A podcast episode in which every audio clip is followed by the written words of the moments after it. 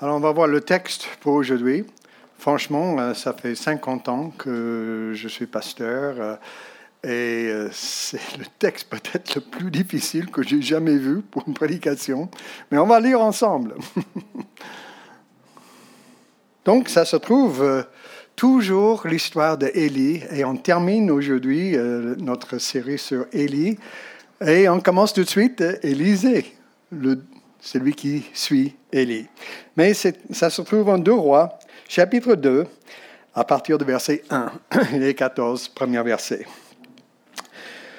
Le jour où l'Éternel enleva Élie au ciel dans un tourbillon de vent, celui-ci partait de Gilgal avec Élisée. Et à un moment donné, il lui dit, Reste ici, je te prie, car l'Éternel m'ordonne d'aller jusqu'à Bethel. Élisée répondit, Aussi vrai que l'Éternel est vivant et que tu es toi-même en vie, je ne te quitterai pas. Ils se rendirent donc ensemble à Bethel. Les disciples des prophètes qui habitaient à Bethel sortirent au-devant d'Élisée et lui demandèrent, Sais-tu que l'Éternel va enlever aujourd'hui ton maître au-dessus de toi? Il leur répondit, Oui, je le sais, moi aussi, mais ne parlez pas de cela. Et il lui dit de nouveau, Arrête-toi ici, car l'Éternel m'ordonne d'aller jusqu'à Jéricho.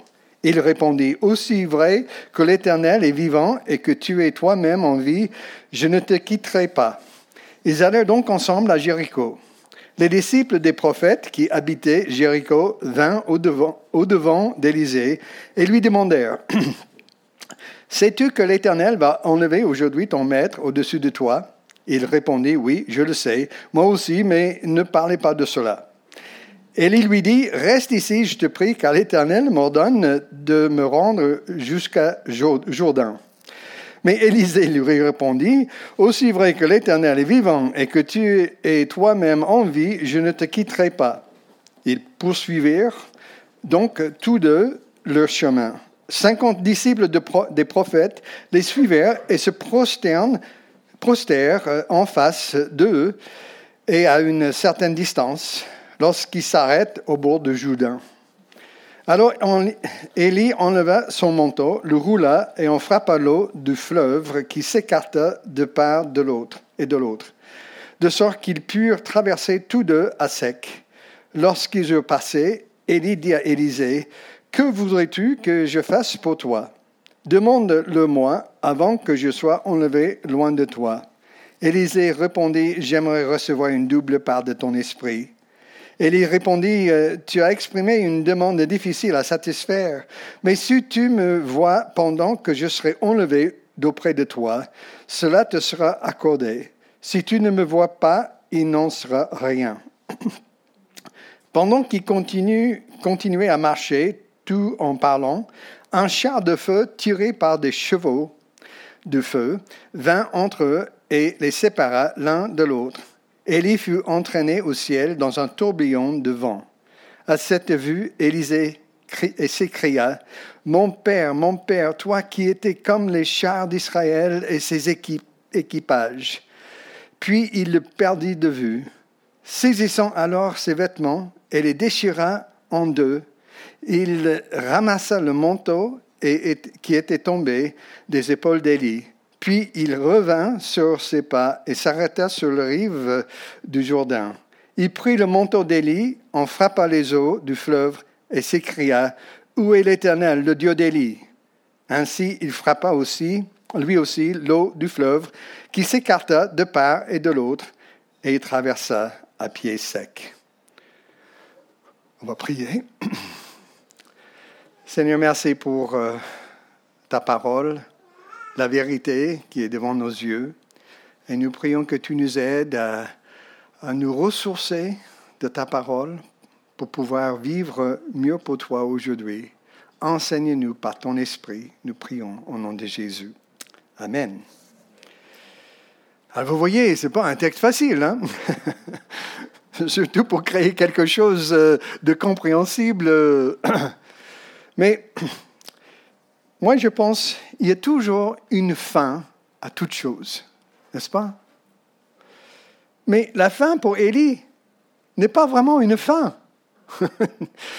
C'est plutôt juste un nouveau commencement, mais glorieux cette fois. Un passage par la porte jusqu'à l'éternité. Ce prophète, il ne prend pas l'âge jusqu'à la mort comme nous. Non, il ne voit pas la mort. Il y va directement au ciel. En allant vers la fin de l'histoire de la vie d'Élie, parce que nous avons passé plusieurs euh, mois maintenant à étudier euh, Élie, on voit comment Dieu enlève ce prophète dans un tourbillon pour aller directement au ciel sans passer par la mort. Avec un grand pas, il passe du temporal de ce monde à l'éternel au ciel. Alors je vous pose une question. Si toi, qu'est-ce que tu ferais, ferais si tu savais aujourd'hui c'était ton dernier jour sur la planète Terre? Qu'est-ce que tu ferais? Élie savait que c'était son dernier jour. Peut-être tu feras comme Élie et tu revisiteras dans ton cœur les lieux qui ont eu une place importante dans ta vie avec le Seigneur, des bons souvenirs de ton passé. Alors, on va voir quels sont ces lieux pour Élie et peut-être ça peut nous rappeler des choses pour nous aujourd'hui. Mais j'aimerais voir ce texte en trois parties. Parce que ça commence avec le rappel du passé dans la vie d'Élie. Ensuite, on voit la séparation, déjà la séparation des hommes, mais la séparation de ce monde d'Élie lorsqu'il part au ciel. Et puis, la dernière partie, c'est la suite, la continuation du ministère du travail qu'Élie a commencé.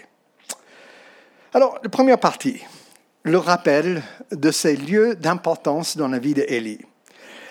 Alors lorsque les lumières du ciel focalisent sur lui, dans sa tête, il commence à repenser aux choses qui l'ont formé.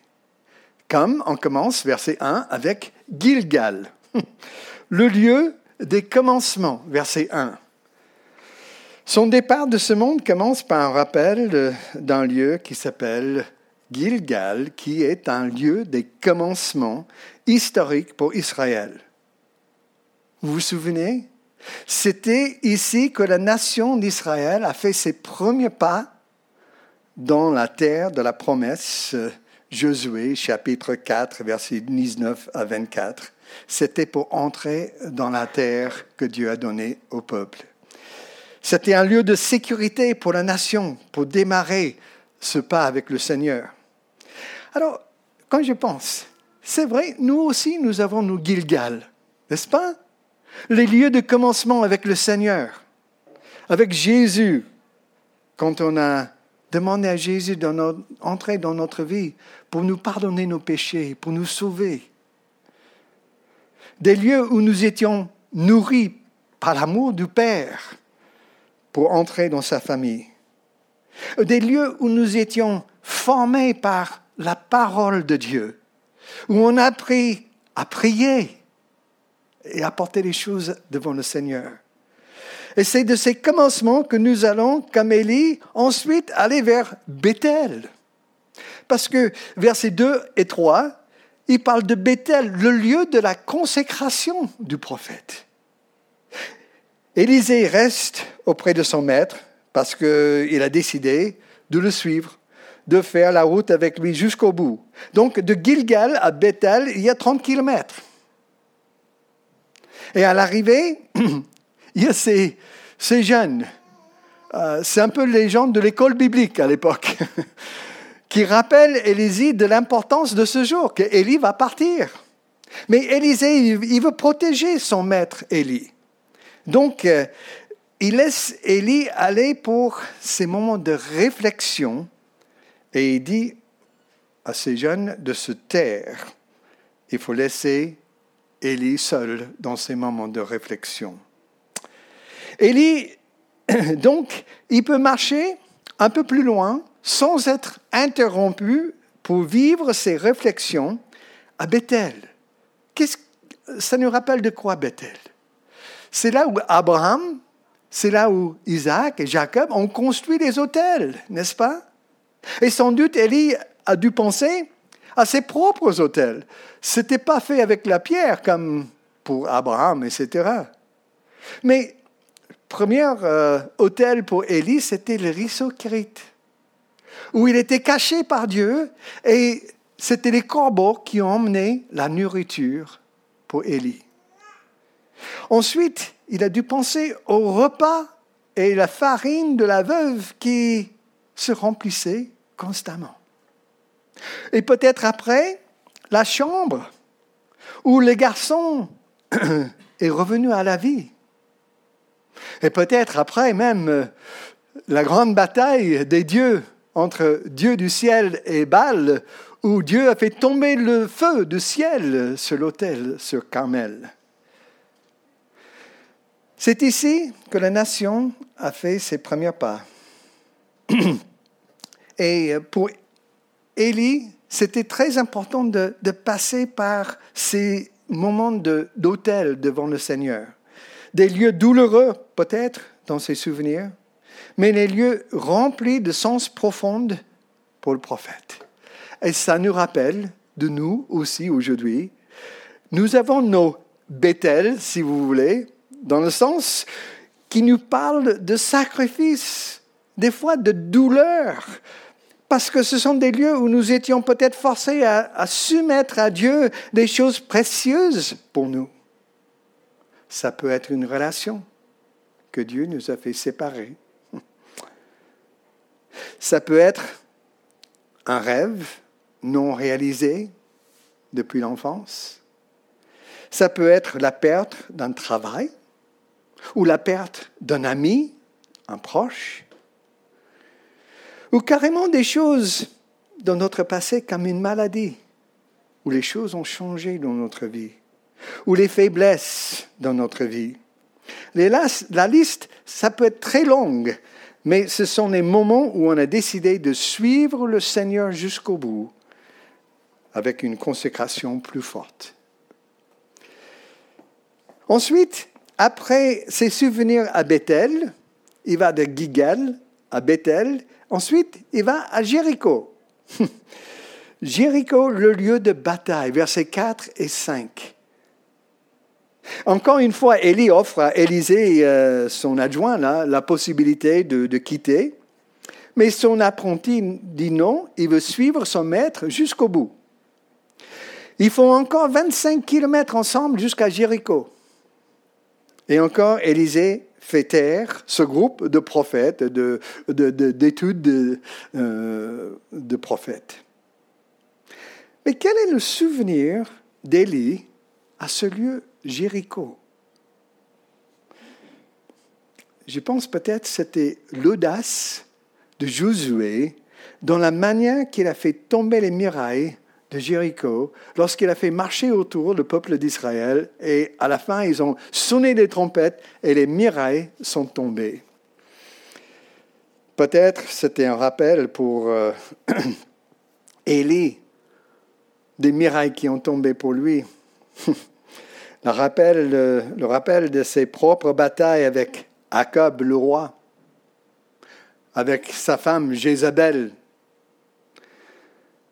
avec les prophètes de Baal, et même Ahazia, le fils d'Akab, qui a pris le relève, et tous ces messagers arrogants qu'on a vus ensemble dans le passé. Élie voit comment sa vie était un outil pour faire tomber les murailles de l'apostasie spirituelle dans le pays d'Israël, comme les murailles de Jéricho sont tombées avec euh, Josué. Alors, de nouveau, quels sont les Jérichos de ma vie? Quels sont les Jérichos de ta vie? Peut-être une adolescence difficile,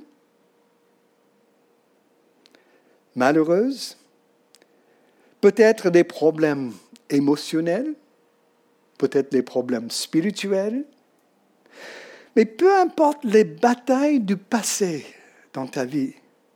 J'espère que tu as appris comme Élie que sans l'aide de Dieu, on est vite vaincu. Mais avec l'aide de Dieu, on peut être vainqueur dans les moments difficiles. Enfin, Élie retourne maintenant au Jourdain, versets 6 à 7. Jourdain, c'est quoi? En fait, Jourdain, c'est le lieu de la mort, pas d'Élie. Mais encore, il offre à Élisée le choix de rester ou de partir. Et même les fils des prophètes qui étaient là savent que ce sera la dernière traversée du Jourdain d'Élie.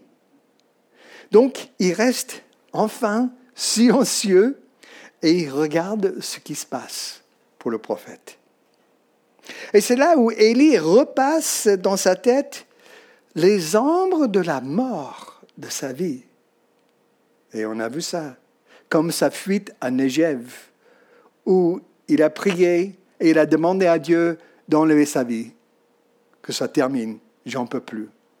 Je suis pire que mes pères, il dit. Mais prise dans cette dépression, il n'avait plus d'espoir à ce moment-là. Il voulait la mort. Mais ici au Jourdain, il doit secouer la tête avec le souvenir de comment Dieu avait fait pour épargner sa vie. Et comment il a dû mourir en fait à lui-même, pas la mort physique, mais mourir à ses pensées, sa manière de vivre, et laisser vivre pour Dieu. Nos expériences de Jourdain sont pareilles.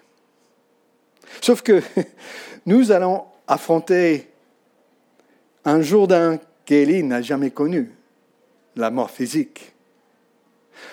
On ne sait pas quand ça va être. Pour certains, ça peut être euh, un événement dans l'avenir. Alors, est-ce que tu es prêt? Ou peut-être, tu as perdu un proche ou un enfant. Et c'est difficile. Eh bien, spirituellement, nous sommes tiraillés tout le temps par les choses de la vie, par notre boulot, par notre famille, par nos circonstances personnelles, ce que nous vivons. Ce sont les choses qui nous forment et j'espère que ça va de mieux en mieux pour nous. Plus gentil, plus généreux, plus sensible aux autres et au Seigneur. Dieu nous amène dans les circonstances pour nous former. Ce n'est pas, les, pas les choses dont on a voté. Ah oui, super, un problème, une difficulté. Mais à travers ces choses, Dieu nous forme, n'est-ce pas? Alors le courant, il arrive maintenant au Jourdain, où le courant coule tout doucement dans le fleuve. Et Élie enlève son manteau, il roule son manteau et frappe les eaux. Et ça nous amène au deuxième, deuxième événement, cette séparation.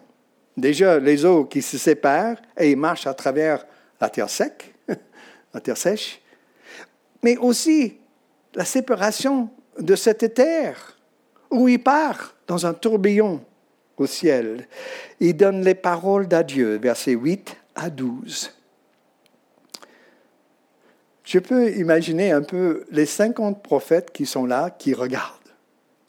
Et quand ils voient Élie frapper les eaux et les eaux qui s'ouvrent et ils marchent à travers sur la terre sèche, ils ont dû dire Oh là là, comment il a fait!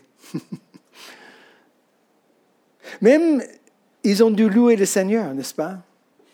Et puis, à l'autre bord, Élie veut récompenser son fidèle ami qui a traversé euh, tout ce temps avec lui.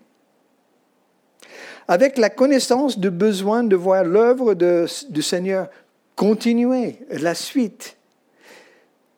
Ce qui était commencé par Élie, maintenant c'est son adjoint, Élisée, qui était formé par Élie, qui reconnaît son appel et les désirs que Dieu lui donne pour poursuivre son œuvre. Et Élie réfléchit, comment faire pour aider son ami Verset 10. Et c'est là où il lui pose la question et Élisée dit, euh, donne-moi une double portion. Il dit, là, c'est difficile, Élie répond. Parce que l'esprit d'Élisée s'attache avec ténace avec son maître, Élie, pendant le voyage. Alors, il n'y a pas de doute, il ne va pas quitter son maître jusqu'au bout. Il veut rester là. Il veut voir le départ de son maître. Le départ d'Élie au ciel est exactement comme Dieu avait prévu, verset 1. Il part. Bien sûr, Élisée est là pour tout voir. Et il part dans ce tourbillon et il disparaît dans le ciel.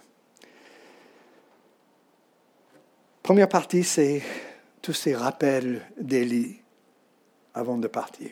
La deuxième partie, c'est comment cette séparation arrive, les adieux de Élie. Et puis, troisième partie, c'est la suite, la continuation. C'est ça qui est important pour nous ce matin. Ce manteau de puissance, le passage du bâton, versets 12 à 14. Parce que, vous voyez, Élie vient de perdre son ami, son maître, qu'il a formé. Mais avec la fin de vie sur terre d'Élie, Élisée commence maintenant son ministère. Et de voir le nouveau départ d'Élisée nous aide à comprendre deux choses qui sont très importantes. Écoutez bien. La première, l'œuvre de Dieu n'est jamais finie. L'œuvre de Dieu ne s'arrête pas.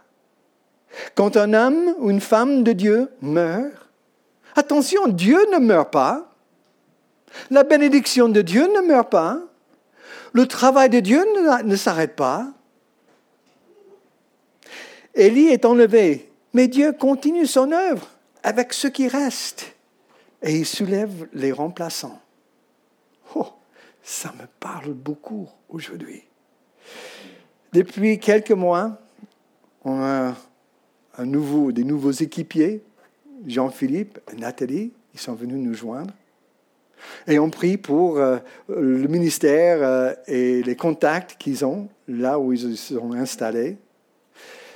Et puis, depuis peu de temps, Jean-Baptiste et Léa, Léa qui chantait tout à l'heure et Jean-Baptiste euh, qui garde l'enfant derrière, ils arrivent aussi pour faire équipe avec nous. Et puis, il y a un autre couple, vous ne connaissez même pas encore. Xavier et Ange, qui cherchent un appartement à louer ici à Aix-les-Bains pour venir nous joindre, pour faire équipe avec nous. C'est incroyable, n'est-ce pas, comment Dieu fait la suite. Le travail continue. Donnez-moi, on va prendre notre retraite. Ça fait 50 ans que je fais ça. Je crois que c'est le moment pour vous. Mais c'est vrai aussi, l'œuvre de Dieu n'est jamais finie. Mais la deuxième chose qu'on apprend, quand le ministère d'un serviteur est fini, un autre commence. La lumière terrestre d'Élie s'éteint. Il part. Mais la lumière d'Élysée s'allume et avec puissance. Nous allons voir dans les semaines qui suivent comment Élisée a repris le travail. La fin du ministère de l'un et le départ du ministère de l'autre. Et c'est formidable comment Dieu continue son travail. Le travail ici à Aix-les-Bains n'est pas terminé. Il y a des nouvelles équipiers qui arrivent et qui sait où ça va aller dans l'avenir. Et c'est pour ça que nous sommes en train de préparer un week-end au mois de juin, le début juin, 4-5 juin, pour passer du temps ensemble à réfléchir sur la suite. Pour que le discipulat qu'on a commencé ici à Aix-les-Bains, ça continue. Ce week-end sera très important pour la suite du rivage, pour que ça continue. Et donc, on a le besoin de tout le monde. Il faut garder cette date, il faut marquer dans vos calendriers. On ne sait pas encore où on va le faire, mais la date est prise, le 4-5 juin. On a besoin de tout le monde parce que l'œuvre de Dieu ne s'arrête pas, même si nous partons. Alors, nous sommes certains que Dieu a encore des grandes choses à faire ici à Aix. On va prier.